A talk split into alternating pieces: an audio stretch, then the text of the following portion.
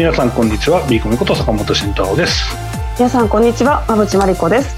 リスナーの皆さんこんにちは。アシスタントの新井沙織です。この時間はしゃべくりカブカブをお送りします。さて YouTube ご覧の方はえー、お気づきかと思いますが今週も感染防止対策で今週は坂本さんと馬淵さんがリモートでのご出演となっております。よろしくお願いします。よろしくお願いしますさあでは早速なんですけれども、まあ、決算半ばという感じですけれども、うん、これ結構好調みたいですね。うんいいよ。これはまあ予想通りですけど、まあ、まだ物足りないという人はいるかもしれないですけどでもまあ EPS の上昇はもう金曜日見られましたからね、えー、だからこれから今週末にかけてどんどん上がっていくようなパターンを想像してます。馬淵さんいかがですか？ここまでご覧になってあそうですね、まあ、雇用統計が、ね、思ったよりも良かったのでその辺りがちょっと影響していますが坂本さんがおっしゃっている通り業績が堅調ですのであの企業業績に、まあ、連れ立つ感じで株価が上昇していくというふうに見ています。はい、この後の資料にもねたっぷりそのあたり盛り込んでいただいているということで、はい、詳しい解説この後伺っていきたいと思います。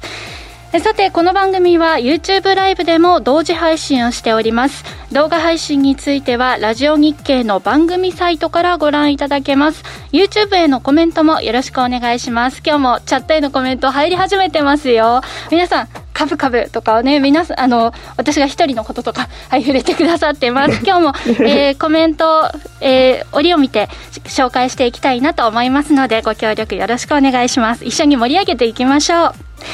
それではこの後もじっくりお話を伺います。それでは番組を進めていきましょう。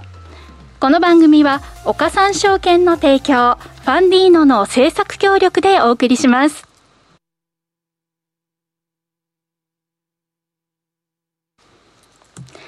さあ、それでは引き続き足元の相場について伺っていきますが、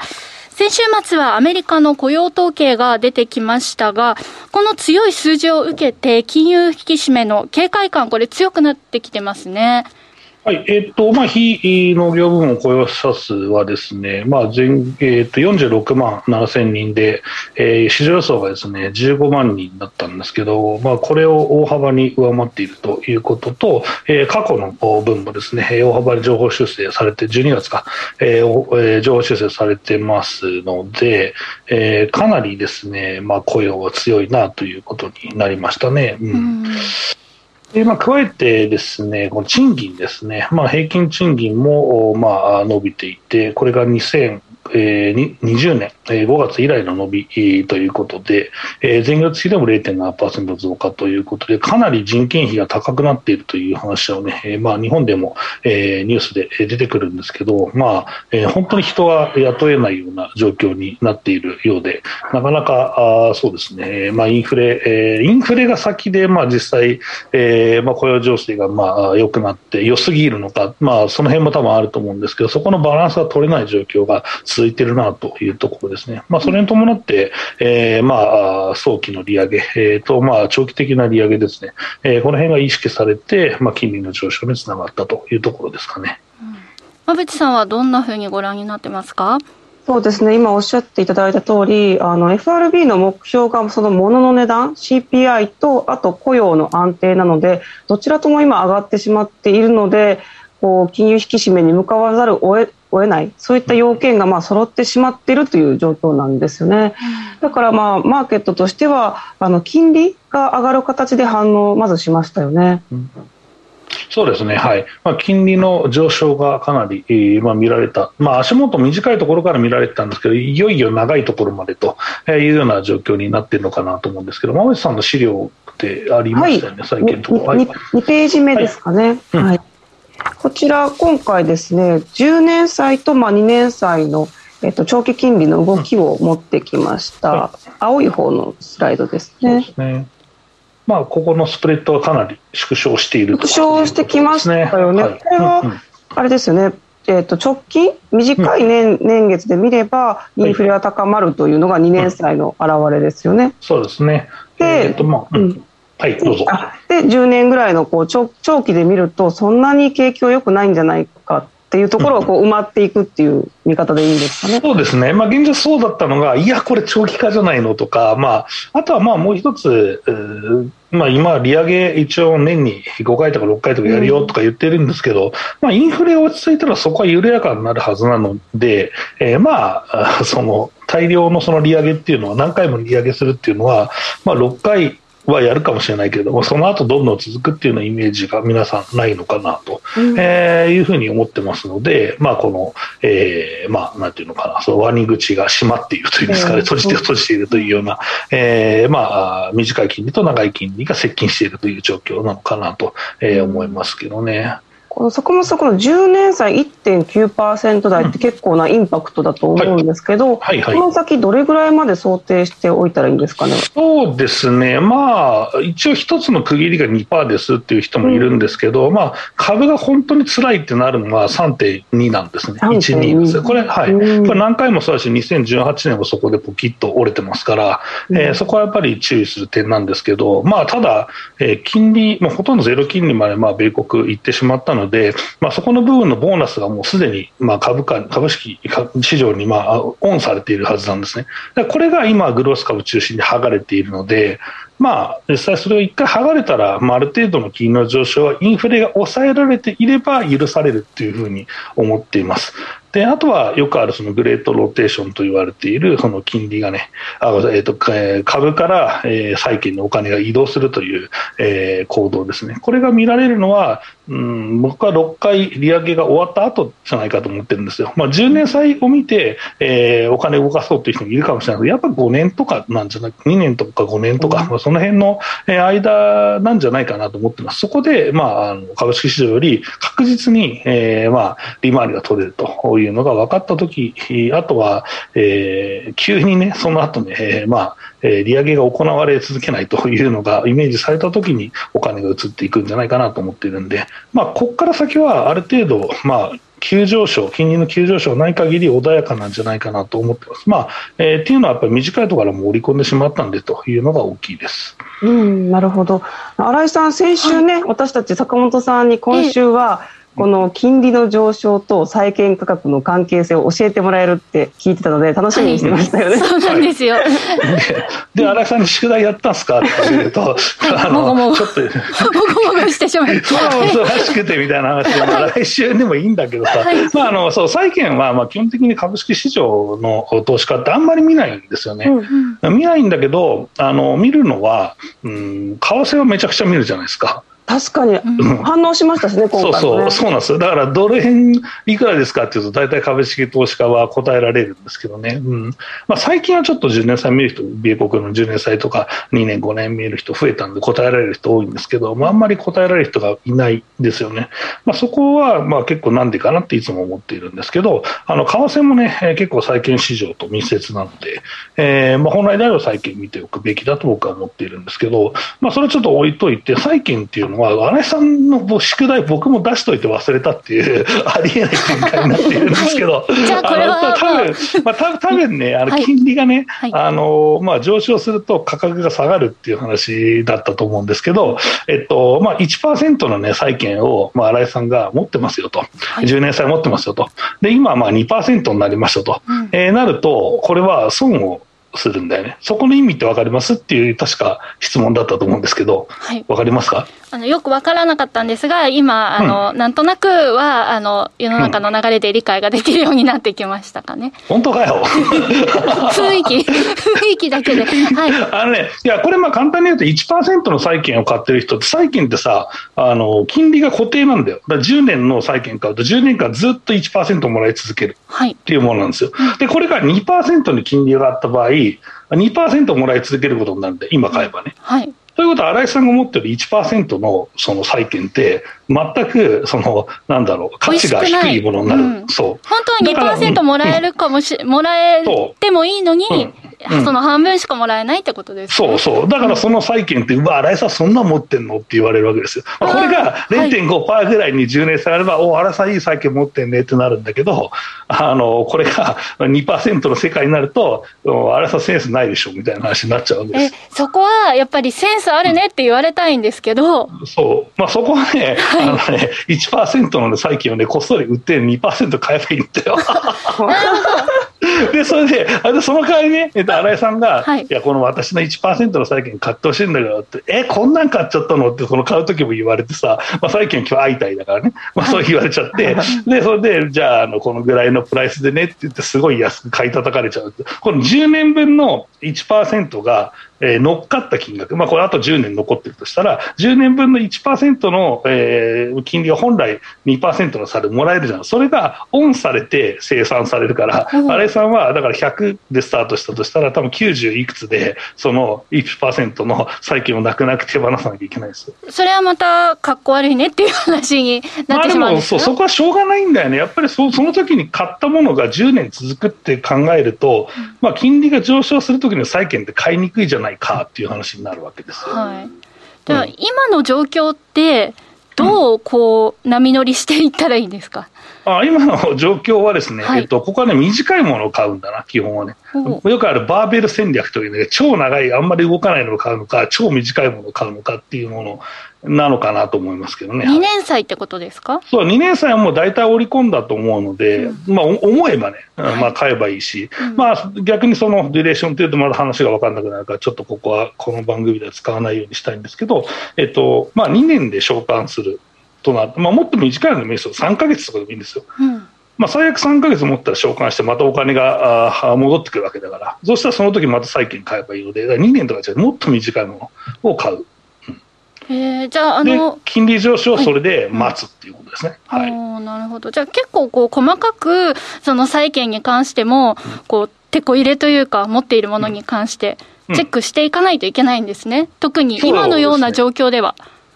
そうそう、だから結局、うん、だから長いものを持つのは結構ね、しびれますよね。うん、で、まあ、これって、じゃあさ、その保険会社とか、あとは債券の投資とかって、金利が上がったら持ってる部分が損するからやばいじゃないですかって話になるんだけど、はいまあ、これは、えーと、その債券を、えー、売りはしたいんだけど、償還があるわけですよ。だから新井さんみたいに10年だ10年じゃなくていろんな年限買ってるから、はい、えー、それが償還したらそのお金で新しいものを買うとか、うん、あとは最近金利が上がってってるから、えー、じゃあ俺も投資しようかなって新しい資金が入ってくるからそれで新しいのを買ってなんかぐちゃぐちゃってなってなんかおう、うまくいったねみたいな 感じになるわけですよ。あの保険は実際、えー、切り替えさせたりもしますけどね。あの金利が上がるとその利回りが良くなるから商品性が良くなるから、えー、切り替えませんかって言って切り替えるとかいうこともあったりしてっていう、えー、だから急激な金利上昇じゃない限りは、まあ、マイルドなものであれば許されるから今保険株が買われてるんですよっていう結論があるんです。あなるほど。じゃあ金利次第で保険はちょっと美味しい。保険株は美味しくないそうそう。でも結構上がっとるぞ今。うん そうそう、年始からすげえ上がっとるぞ、保険株は、うん、そうですか。これ、まだまだ保険関連いけますか、うん、そうね、いや、でもどうだろう。まあ、10年債がもっと上がり続けるんだったら、結構またチャンスあると思うけどね、保険株はね。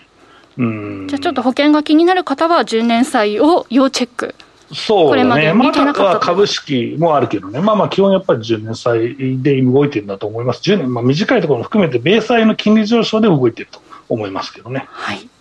というところで、続いてはこちらのコーナーです。坂本慎太郎のマーケットアカデミア。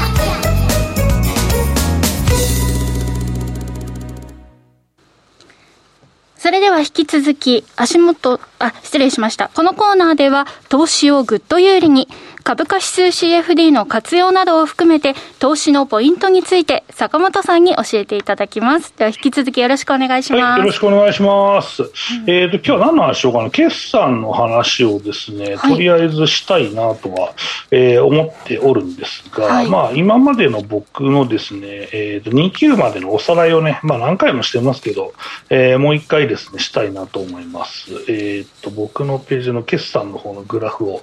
えー、出していただけたらと思うんですけど、はい、えーと、このね、僕の、まあ、資料なんですけど、まあ、こちらですね、えっ、と、ちょっと待って、なかなか丁寧な、えっ、と、ちょっと待って、自分の、あ、そうそう、それのね、もうちょっと先のね、えっ、と、何ページページ数で言いますと。えっ、とね、もう1個。これ、はい、4ページですね。はい。4ページ目です。えっ、と、はい、えっ、と、こちらなんですけど、この、まあ、グラフ、まあ、YouTube 見れる方しか見れないんですが、えー、っとね、何を、えー、言ってるかというと、まあ、日本のね、225の、えー、銘柄の最終益を積み上げたものなんですね。で、えっと、まあ、EPS で見てもいいんですけど、まあ、あの、これだと、ね、プレがないので、僕は好きなんで、えー、見ていると。ね、もちろん225の入れ替えが途中にあったので入れ替えてますけどね。えー、まあ、これを見ていただくと、2級の時点の今期予想でも、えー、最高益を更新という形になっています。本来であれば、これはね、えー、まあ、日本株買いだとなるはずなんですが、えー、まあ、株価はちょっと上がってってるんですよね、まあ、この2018年3月期の高値って2万4500円だったので、えー、まあそれに比べて高いところまでいるか、ある程度織り込んでいるかなと言いつつ、ですね、えー、結構日本株はやっぱり今までの PR の加減に近づいているということなんですね、まあ、これが大体12、3倍ぐらいのゾーンなんですけど、えー、このゾーンがですねあって、まあ、意外とこの1月から米国株ないし、いろんなあ、まあ、指数が下がってね、結構厳しいよと、えー、言ってるんですけど、意外とこの日経平均は2万7000円っていう数字を言うと、まあ、あれなんですけど、この、まあ、PR と13倍っていうところをですね、えー、綺麗に守ったなというふうな形で、うん、まあ、これ個前、2個前の番組でも武藤さんが、あのまあ、日本株は結局バ、バリエーションが結局低いものがいいよみたいな話したんですけど、まあ、日本株自体がバリエーションがまあ指数で見ても低いんで、まあまあこれは、えー、まあ実際、過重平均が多重平均が見るので変わるんですけど、まあ、皆さんが伝統的に見てるね、えー、PR、EPS で見るとね、えー、低いので、まあ逆に日本株っていうのは下値、えー、下方硬直性があったよということになるわけですね。で、それで、うんと足元、まあ、上昇勢この後続いていきますと僕は思っていて、まあ、この背景は、えー、円安ですよね、日銀単価で、えー、109円台と、109円台という形で115円突破するところまで行きましたから、えー、輸出企業を中心に為替の、ね、利益というのはガンガン乗ってくるというのが、3級でもちょっと見られてますけど、4級にかけてもね、もっともっと見られていると思います。まあ、サプライチェーンが乱れて苦しかった輸出の会社もね、意外と為替でセーフみたいなところもありますから、うん、でまあ、これがあ、まあ、今の水準など来期に持ってくる可能性があるから、まあ、あその米国の利上げっていうのはね、ある意味、輸出企業にとっては円安でプラスというふうになったと思ってます。で、えー、っと皆さんが注目するこの途中経過ですね、これはまあどうなんだと、えー、いうとですね、この次の7ページをですね、見ていただくとですね、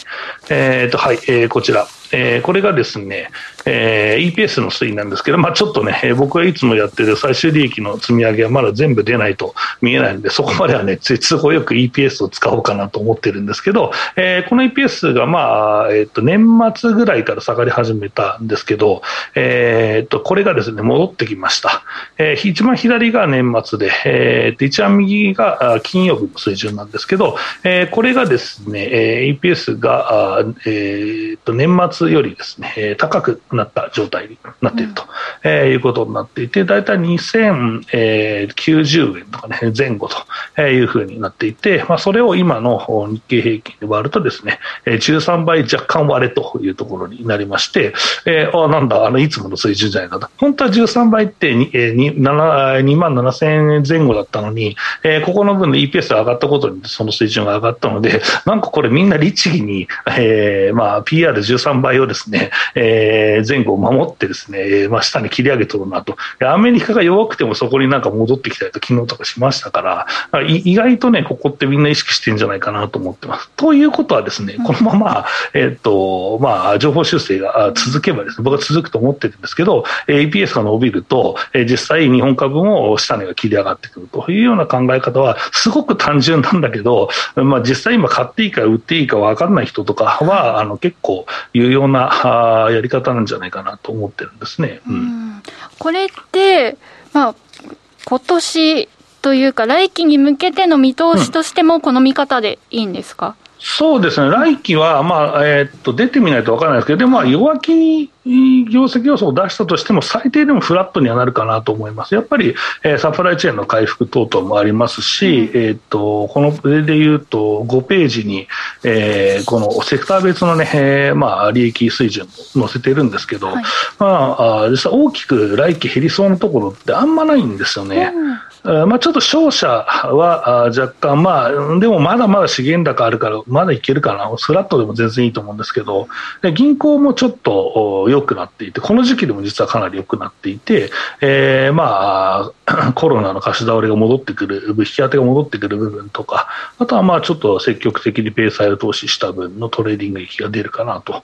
思ってますので、銀行はまあある程度硬いでしょうということと、えー、あとは自動車ですね、まあ、ここはもうトップピックで考えてますので、えー、今の段階でこれだけで行き当てますと。で、それで来期、えー、っと、まあ、頭からあは無理かもしれないですけど、まあ、19でフルスロットで生産をして、そのまま期末まで行くと思うんですけど、まあ、そうすると空前の利益が出るだろうと僕は思っているので、えー、実際これはね、えー、まあ、面白いかなと思います。うん、まあ、あそれに付随して、まあ、鉄鋼とかも多分いいと思いますし、えー、あとは電気精密も相変わらずずっといいでしょうとなると、まあ、来期は普通に考えて増益かなとえー、ソフトバンクがとんでもないその、ね、赤字を出さない限りは、まあ、増益って考えるのが普通かなと思ってますので、えー、現状、まあ、このままね、えー、期待し続けていいかなと。まあ、えー、一個だけね、えー、良くないシナリオとしては、はい、今期の業績が良すぎるというのがあって、来期の部分を先取りしてしまうというのがあるんですね。うん、えー、これだとね、来期が現役予想になって、日本株ダメじゃんってなって一番面白くないパターンなので、あの、これだけちょっと回避してですね、えー、まあ、やりたいな、やりたいなと見ていきたいなと思います。まあ、これは、まあ、すぐわかるんでね、その、そういう状況なんでまたね、この番組で、えー、こうなってますよっていうのをお知らせできると思いますので、えー、チャンネル登録していただいて、ずっと見ていただければなと思います。坂本さん、あの、なんだろう、今期の業績が良くて良くて、織り込みやすいセクターとかってあったりするんですか？そうですね、まあ、織り込みやすいセクターほど伸びないっていうのがあって、今なんかコメントにもあるけど、電気精密が全然だめじゃねえかみたいな話をですね、うん、えー、結構まあしていて、えー、まあでもそろそろさすがにそこじゃないかなと思ってて、まあ、日米ね、やっぱりその、うんハイテクっていうくくりが違うんですよね。まあ、えー、米国の、まあ、その、ハイテクっていうのはハイパーグロス株で、日本のハイテクっていうのは、えー、半導体関連株なんで、これ一緒くたにして売られてますから、で、まあ、海外のあのハイテク、日本でいうハイテクですね、半導体関連企業はすごくね、えー、業績がいいので、まあ、そう考えると、まあ、日本も当然いいんで、であと,、えーと、高い PR の銘柄が売られてるじゃないですか。えー、この海外も、はい、まあ、日本もですね、うん、でも半導体関連銘柄はもう低い PR に空前の利益になってしまったものたくさんあるので、まあ、その辺からね、拾っていけば、まあ、ちょっと厳しい部分があるかもしれないけど、まあ、実はなんとかなるんじゃないかなと思ったりしてますけどね。はい。うん、あのあと最初に、まあえーと、と商社がそこまで、はい、まあ、よくないかもみたいなニュアンスで、まあ、うん、まあ大丈夫だと思いますよ、だ今期が良すぎるかもしれない、はい、来期までいけるかどうかとかあるんですけど、まあ多分いいとは思いますよ、資源の部分の利益はやっぱり続くと思いますから、うん、なんかその資源の部分以外で、なんかその懸念要因みたいなのがあるってことなんですか、うん、いや、ないよ、だからその資源がその結構、資源価格落ち着いてしまうと、はい、まあちょっと伸び悩むし、現役の可能性あるかなぐらいなんで、その上乗せ分がなくなるかもしれないということなんです、ね、まあでも他で全然カバーできる部分だと思います。でもまあ、自動車輸送機と、えー、情報通信、銀行、電気精密、商社で、大体日本の利益の6割ぐらいを占めますので、ここは崩れなきゃ基本的に大丈夫なんですよ。はい。うん、じゃあ、かなり先行き明るそうな雰囲気がね。僕はもずっと強気でいいと思います。強気で輸出企業だけ買っとけっていうのが筋ですね。はい。はい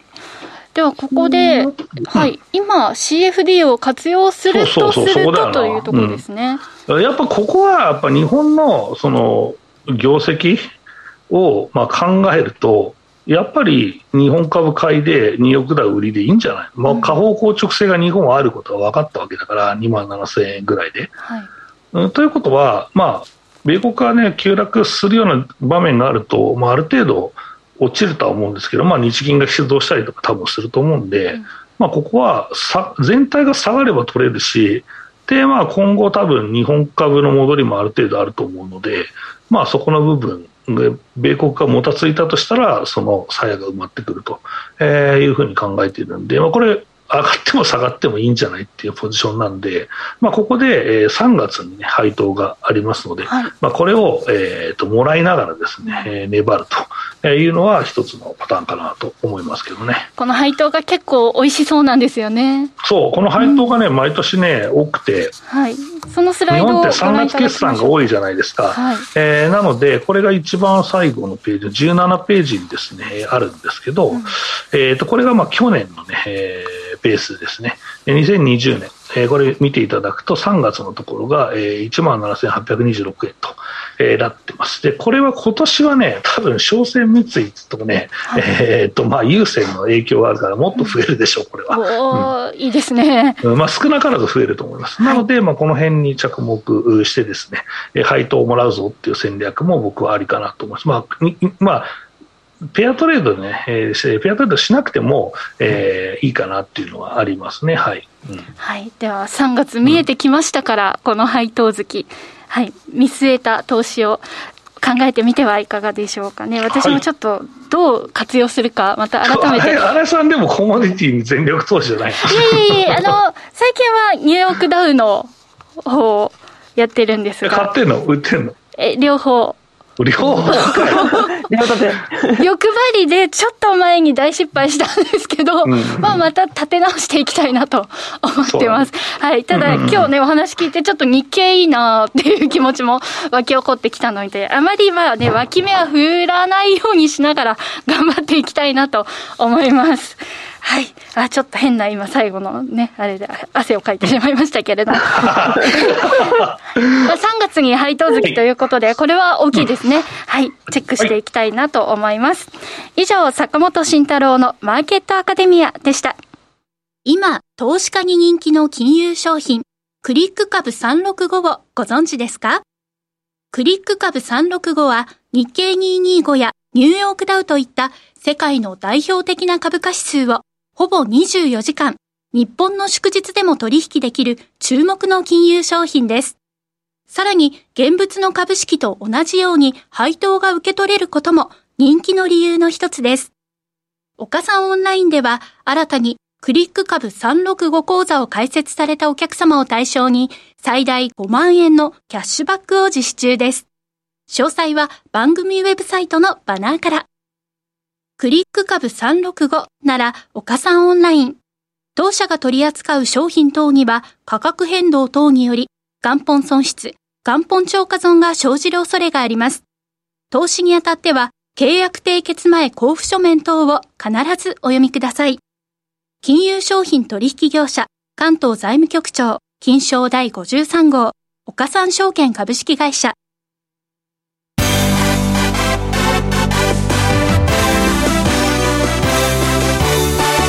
口真理子の10分で教えてベンチャー社長。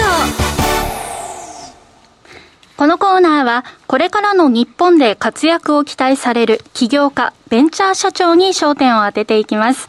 これからの成長企業のキーワードが分かれば投資の視点としてもきっと役立つはずです。今日は株式投資型クラウドファンディング最大手のファンディーノで紹介しているベンチャー企業。えー、株式会社雑談代表取締役、関住人さんにお話を伺います。関さんはお電話での登場となります。それでは、馬淵さん、よろしくお願いします。はい、よろしくお願いします。関さん、こんにちは。こんにちは。よろしくお願いします。よろしくお願いします。はい。よろしくお願いします。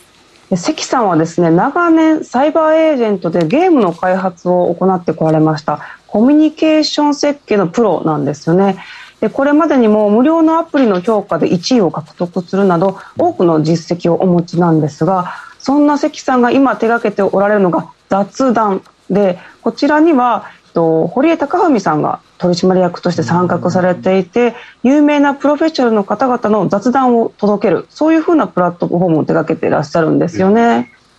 ね関さんどんなサービスを手がけていらっしゃるんでしょうか？はいはい、えー、弊社はですね、あの、音声と動画のメディアをですね、えー、してまして、メディア自体はあの YouTube を人に今戦国時代になってまして、まあ、非常に激しい状況になっていて、えー、弊社はですね、その中でも、まあ、価値あるコンテンツをサブスクリプションで配信、えー、動画と音声のプラットフォーム雑談というものを開発し、えー、運営している会社となります。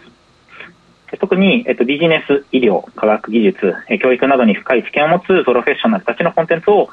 音声メインの部分が多いんで、隙間時間で視聴できるというものになっています。うん。いいですね、坂本さん、はい、こうやって耳でね、聞けるサービス、はい、うん、最近ね、この流行ってますよね、この音声プラットフォーム。あそうですよね、はい、なんですけど、えっと、僕が伺いたいのはですね、えっと、各分野にプロフェッショナルがいらっしゃるということなんですけど、どういう方がいらっしゃるのか、お伺いできればと思います。はい。え、今ですね、取締役として参加している、まあ、堀江貴文さんも含め、実業家である池田淳さん、えー、勝間和代さん、脳科学者の茂木健一郎さん、あとは、えー、プロフェッショナルスポーツとかですね、でプロゴルファーの片山慎吾さん、ジャーナリストで上杉隆さんや竹中平村さんなどが今参加しています。うんあの今、音声メディア、特に流行っていてであの、一般の方も含めて、たくさんの方が配信などされていますけれども、そんな中で、このプラットフォームでは、プロフェッショナルに絞っているという、その理由は何なんですか？そうですね。理由としましては、今回そのいろんなコンテンツっていうのは、まあ、YouTube もそうですし、まあ、他他社音声メディアさんもそうなんですが、いろんなコンテンツがありふれている中で、その特定のプロフェッショナルたちの会話の質というのが、まあ、非常に高いものが多いと。でそれを探すのが、まあ、難しい状況になっているのが、まあ、この先ほどお伝えした戦国時代の流れかなと思ってまして、まあ、そういったものをプロフェッショナルに特化したものは雑談で聞けるよというところがすごく大事だと思ってまして、プロフェッショナルに絞って良質なコンテンツだけ聞けるっていうような、まあ、そのセグメントを絞った、えー、ところに、まあ、価値があると考えて、えー、今回実施しているという次第でございます。うん関さん、ちょっと教えてほしいんですが、これ、雑談なので、プロフェッショナル同士が一緒にこう雑談されるっていうイメージですか？はい、そうですね。基本的には、はい、あ、どうぞ。あ、はい、堀江さんと勝間さんみたいな感じの話が聞けるってことなんですか？そうですね。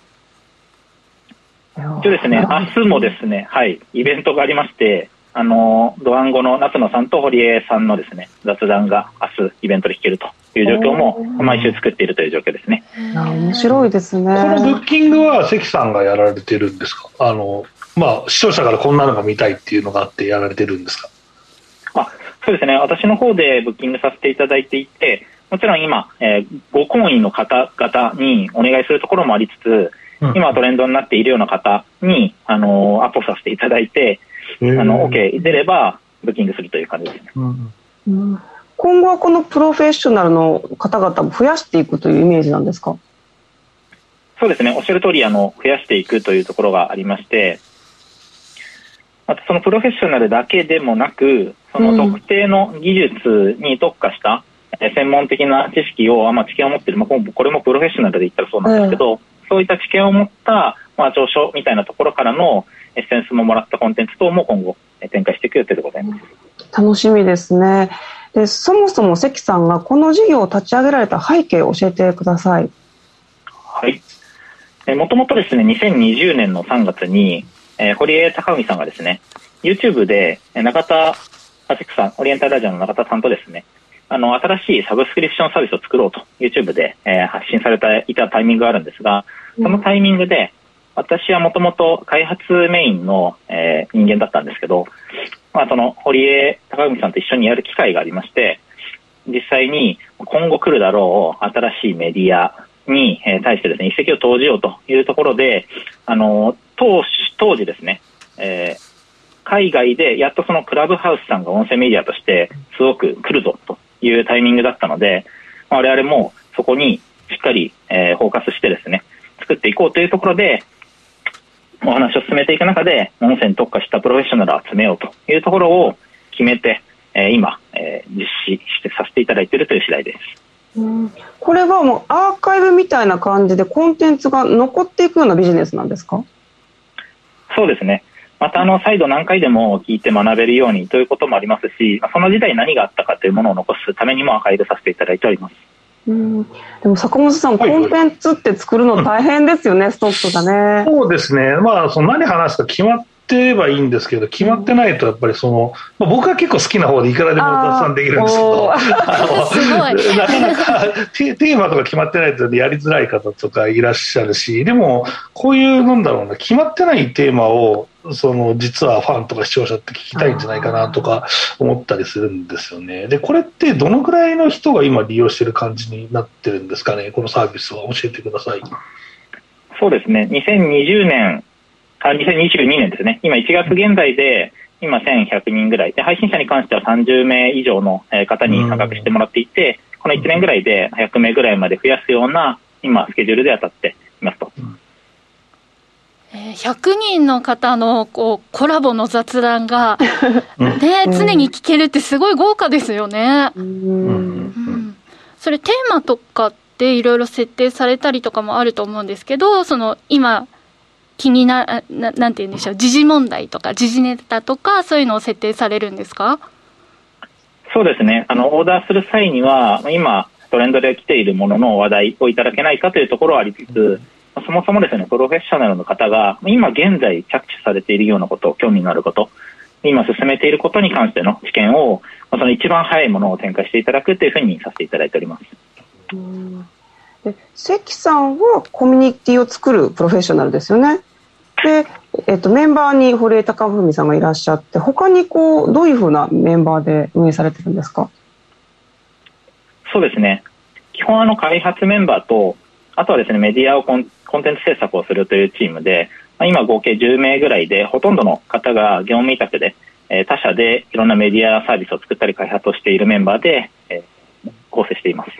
うん、これね、実際利用してみたいなって思うんですけど、いくらぐらいで利用できるんですか？そうですね、えー、無料体験期間がウェブからの登録で2週間あるんですが、月額は1500円と。で、今回ですね、YouTube の方に、まあ、その雑談のお試し視聴ができる、えー、ものも展開させていただいているので、一部体験したい方は YouTube から、え視聴することも可能です。おお試しで聞けるんですね。そうですね。うんこういうのって一度ちょっと聞くともう止まらなくなっちゃいますよね。ぬ沼って言いますもんね。沼りそうですね。うん。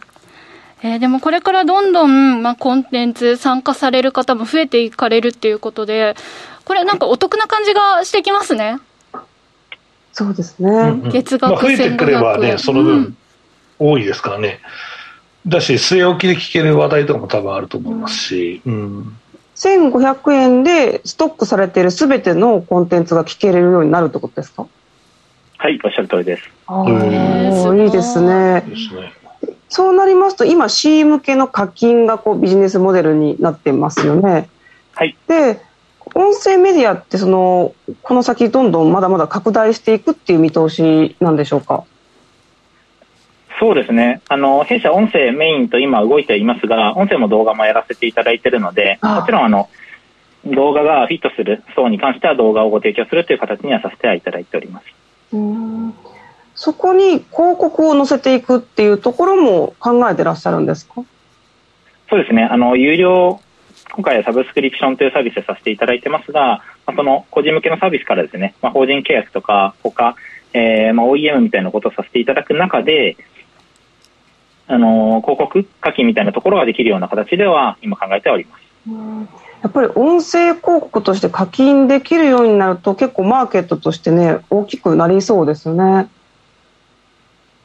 そうですね。うんそうですね、まあ、その人だけ聞きたいっていう、多分都度視聴もできれば、また広がりそうだし、そこが、まあ、入ってくる人もいるかもしれないですしね。うんですね。今後ね、このまあ事業をどんなふうにこう拡大していくとか、展望ありますか？そうですね、今後のビジネスに関しては先ほどもご共有させていただいた流れですが、あの雑談自体個人向けのサービスなんですが、まあ、法人であったり、まあ、その他ですね、システムの OEM を作らせていただいて、まあ、その配信者のノウハウやアプリの開発みたいなことができるようなことも進めていくところ。あとはですね、雑談のその別横軸、横点アプリみたいなことも今構想としては進めていまして、今回はビジネス向けではあるんですけど、まあ、他カテゴリーみたいなところを今準備しているところであります。いやいいですね。で、え、明日でしたっけ？イベントがあるのは。はい、そうですね。ああ。それは定期的にそういったイベントを開催されてるんですか？そうですね、今今は週1回必ずコンテンツのコラボをさせていただくというところは一度、えー、堀江貴文さんにやっていただいてますね。週1回必ず堀江さんの雑談が聞けると。あそうですね、あのー、堀江貴文さんに関しては毎日配信いただいてるっていうのも。すごいね。ネタがあるんだよね、堀江さんはね。堀江さんってでも他のところでたくさんまた出てらっしゃるじゃないですか。はい。スケジュール確保するの大変そうなイメージなんですけど、毎日ご出演なんですか？そうですね。あの、本当にここの、この事業に関してすごく力を入れていただいているので、音声しっかり継続して進んで、えー、多くの方が、あの、いつ聞いても、その時代、そのログがわかるというのがすごい大事だよねとおっしゃっていただいているので、うん、今も毎日配信していただいてます。おすごいコミ、コミット力がすごいですね。そうですね。へそれはまあ自治ネタとか今の世の中のお話とかテーマは様々ですか？そうですねテーマは本当に様々で、え今回堀江貴文さんに関しては、まあ、その手掛けている事業であったり、まあ、今いる場所の雑談ということも多かったりするので本当に何をしているのかっていうのがその日のことがわかるかなとは思いますうんいいですね、毎日配信されているからこそこう出てくる雑談とかもやっぱりありますよね。そうですね。あの、たまにですね、その現場にいる方とコラボするみたいなこともあるので、まあ、その突発的なコラボもあのよく発生したりするところがあります。へえ。じゃあ、なんて言うんでしょう。スペシャルゲストというか、シークレットゲストが登場されたりもするってことなんですね。そうですね。ファンファンにはちょっと止まらないですね。そんなふうに臨機応変な雑談が始まるとね。いや、これちょっと音声メディアいろいろありますけれども、この、ね、乗り遅れないようにしないと、どんどん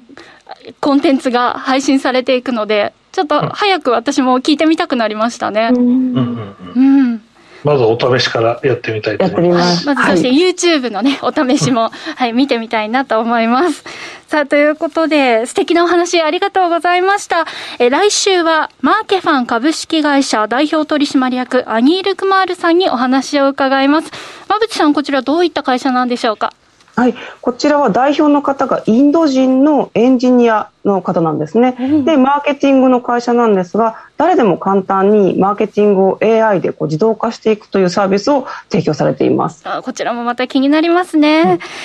さあ、ということで、ここまで関さん、そして馬淵さん、ありがとうございました。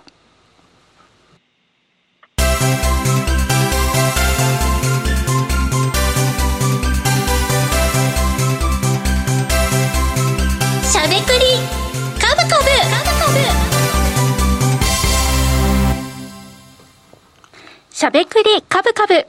株式投資について喋りまくるというこのコーナーです。今日のテーマは、この局面で拾っておきたい銘柄について喋くりカブカブです。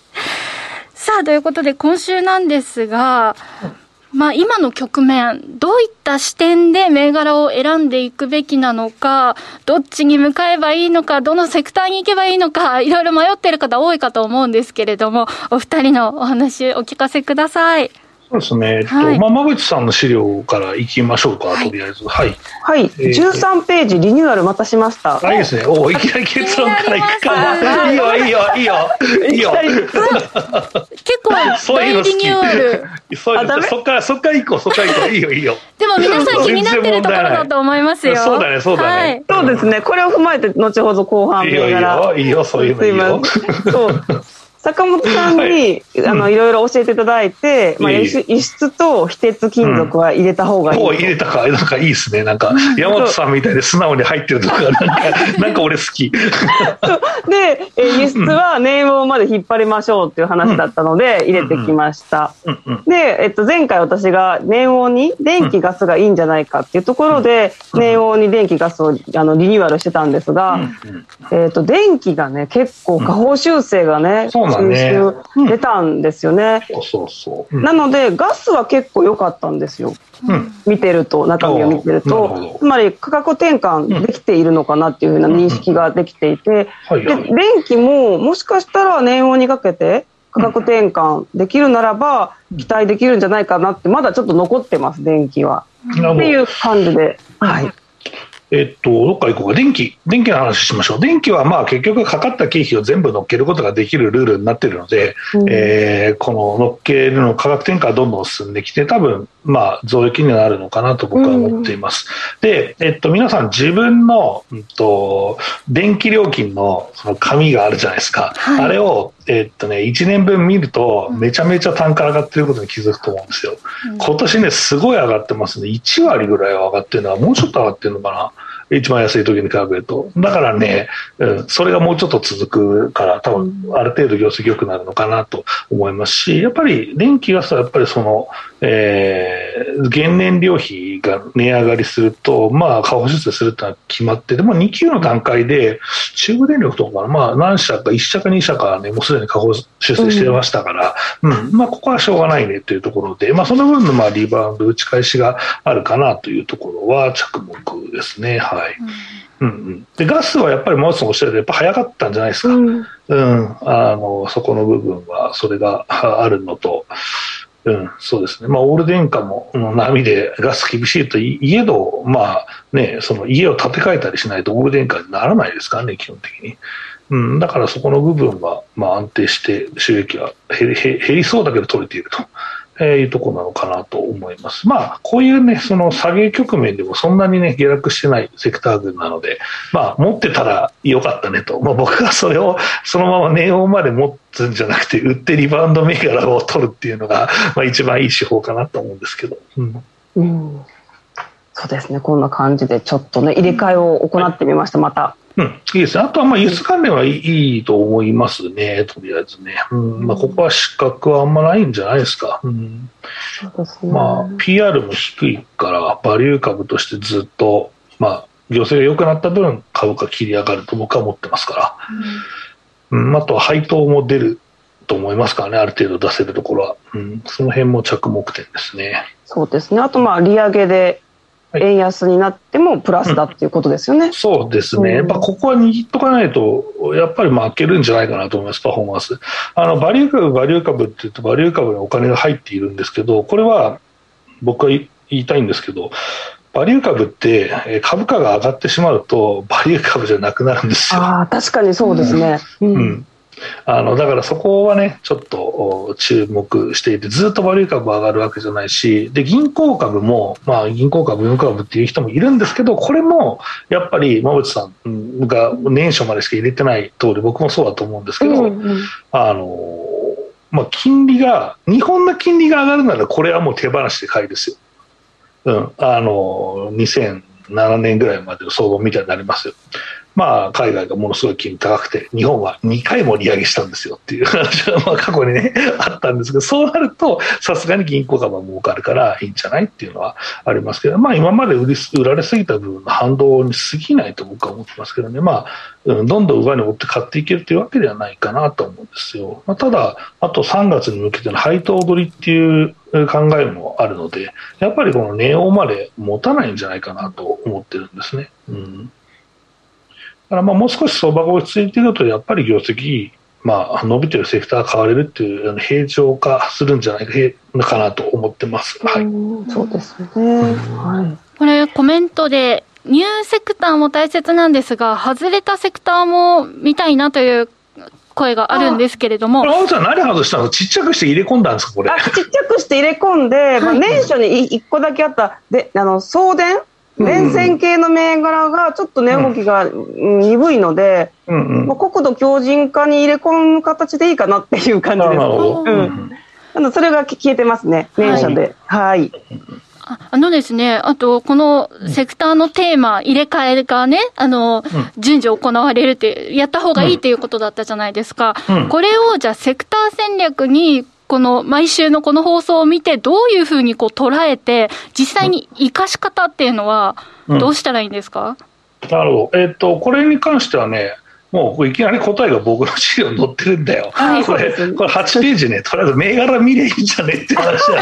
銘柄教えてやるよって話。だからチャンネル登録してくれよって話なんだけど。だからそうそう。だからまあそんなに外れてない感じでね、えー実際のところまあ、あの、銘柄の話をしようと思います。はい。あの、この資料をもとにね。えっと、まあまずはね、この、おまあ、あ半導体というかまあ、ハイテクの一つというところで、えっと、まあ、太陽誘電。えーまあ非常にこれ、えーっとまあ、コンデンサーの大手なんですけど、えー足元ね、すごい業績良かったんだけど、ものすごい売り込まれてるんですね。で、まあ、ここはちょっとコンデンサーの伸びがね、いまいちだったと。まあ、これはちょっと噂はされてたんですよ。その、えーっと、在庫が足りないから、在庫積み増してるから、ちょっと鈍化するよっていう話はもう最初から分かっていたんで、えーやってるんですけど、まあでも自社株買いがあったりとかもまあしますから、まあ強気でいいんじゃないかなと僕は 思って見ておりまするところでございます。えーっと、うんここからだったら全然割安感もあるし、いいんじゃないかなと思いますけどね。まあ、あの、電池好きな人は全固体電池のね、材料も内包してますからね。はい。まあ、そういう意味では面白いかなと思いますということとか、まあ、あとはあんまり馬淵さんの資料にえー沿ってないんだけど、その次のページの、はい。えー品川リフラクトリーズとか面白いかなと思います。えー、何の会社なんですか、えーとこれは耐火レンガの大手です。うんで、映像収蔵域で進捗もいいですねと。で、ここ、えっ、と、ライバルに黒崎播磨ってあるんですけど、まあ、えっ、と、どっちかというと、その、JFE の方に、の仕事をしているか、えー日鉄の方の仕事をしているかって感じなんですけど、まあ、このシガーリファクトリーズは JFE の方なんですけど、えっ、と、このお耐火物、まあ、鉄を、その、えー作る時の添加剤みたいな形、えーとかね、を作っていたり、あとは、えっと、炉の補修とかをするんですけど、この炉の補修はこっちは、えー今、そういう時期なので、えーまあ、炉の補修の部分の、えー収益も上がっているというところですね。まあ、あの、このね、下げをものすごい食らってしまって、えー怖いよとかね、えーまあ、硬いやつやりたいっていう方は、まあ、こういう銘柄も面白いかなと思いますと。えーいうことと、あと、馬淵さんの資料に、いつ、えーこれが乗るのかなっていうのが、えーと、アフター、アフターコロナなんですけど、はい。あの、これどの辺から乗ってくるかなっていうのを僕は着目しているところなんですけど、まあ、それを先回りしたいんだったら、次のページの、まあ、ほどべきスピリッツでいいんじゃないかなと思います。まあ、あの、ここは、うんと、実際、えーまあ、PR 今でも非常に高いんですけど、まあ、これが平準化したところに、戻ったとしてもですね、えーとまあ、まだまだ3、40倍ですごく高い PR なんですけど、まあ、ただ、ここの会社については、うんまあ、空港とか、あとはお土産屋さんのその棚をもうがっちり確保してあるんですね。だから、まあえー実際観光客が持てれば勝手に売れていくよっていうようなビジネスモデルなので、まあ、ここは三次収益は実は高い。まあ、食品って実は三次収益引きそうに見えるんですけど、すごく高いとえーいうところで、まあ、PR の調整相場が終わっているんであればね、えー実際ここってアフターコロナ先回りした人はここで買っとかないとまた高値掴みになりますよっていう話なのかなと思いますと、えーいうことですかね。はい。馬淵さんの資料にいつ出てくるのか、出えっとね、てくるのか。年年後に経済再開があるので、これ、はいアフターコロナの意味合いです。なるほど、なるほど。年後のそういうあれなんですね。うん、上から2つ、3つ目かな？はい。うん経済再開関はい、連です。馬淵さんの資料に戻していただいて、はい。はい、13ページ目ですね。うんじゃあ、この経済再開のところで、今ご紹介いただいた寿スピリッスピリッツツいいですねあ。とどんなところなんですかね、この経済再開というと。百貨店とかもね、もうちょっと動き出してますよね。そう、12月やっぱ良かったみたいですよ。あの、相当やっぱりその我慢した後の消費が出たみたいで、えー良かったみたいですね。はい。うんですし、まあ、馬淵さんの銘柄も関連があれば、まだ時間があるので、ぜひぜひご紹はい、介いただきたぜいと思います。ひ教えてください。そうですね。私はこの、えー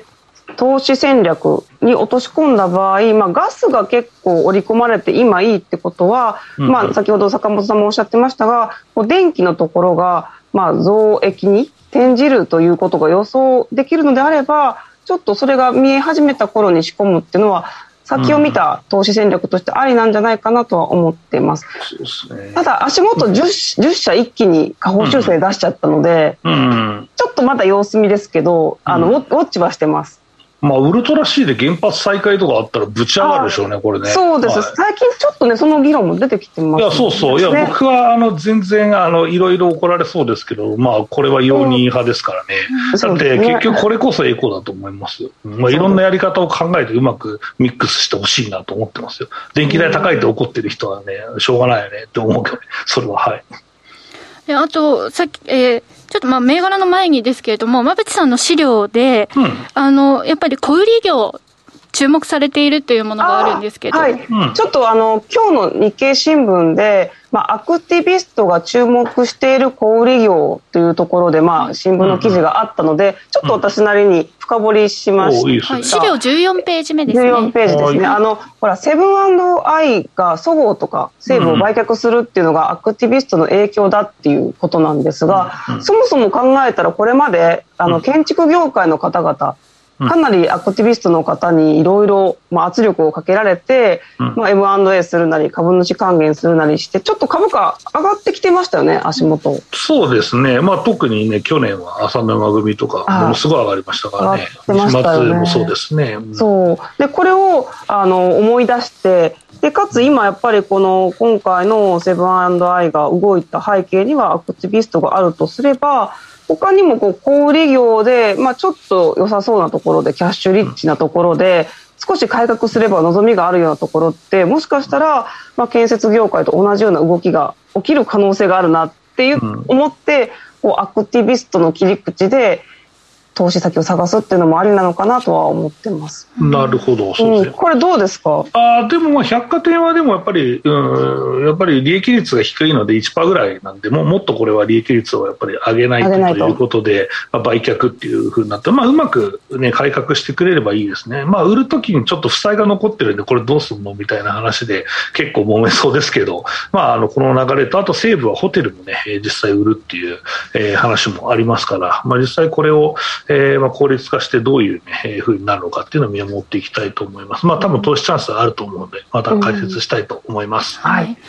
では、ちょっと駆け足になりますが、馬淵さんの今注目銘柄、少し触れて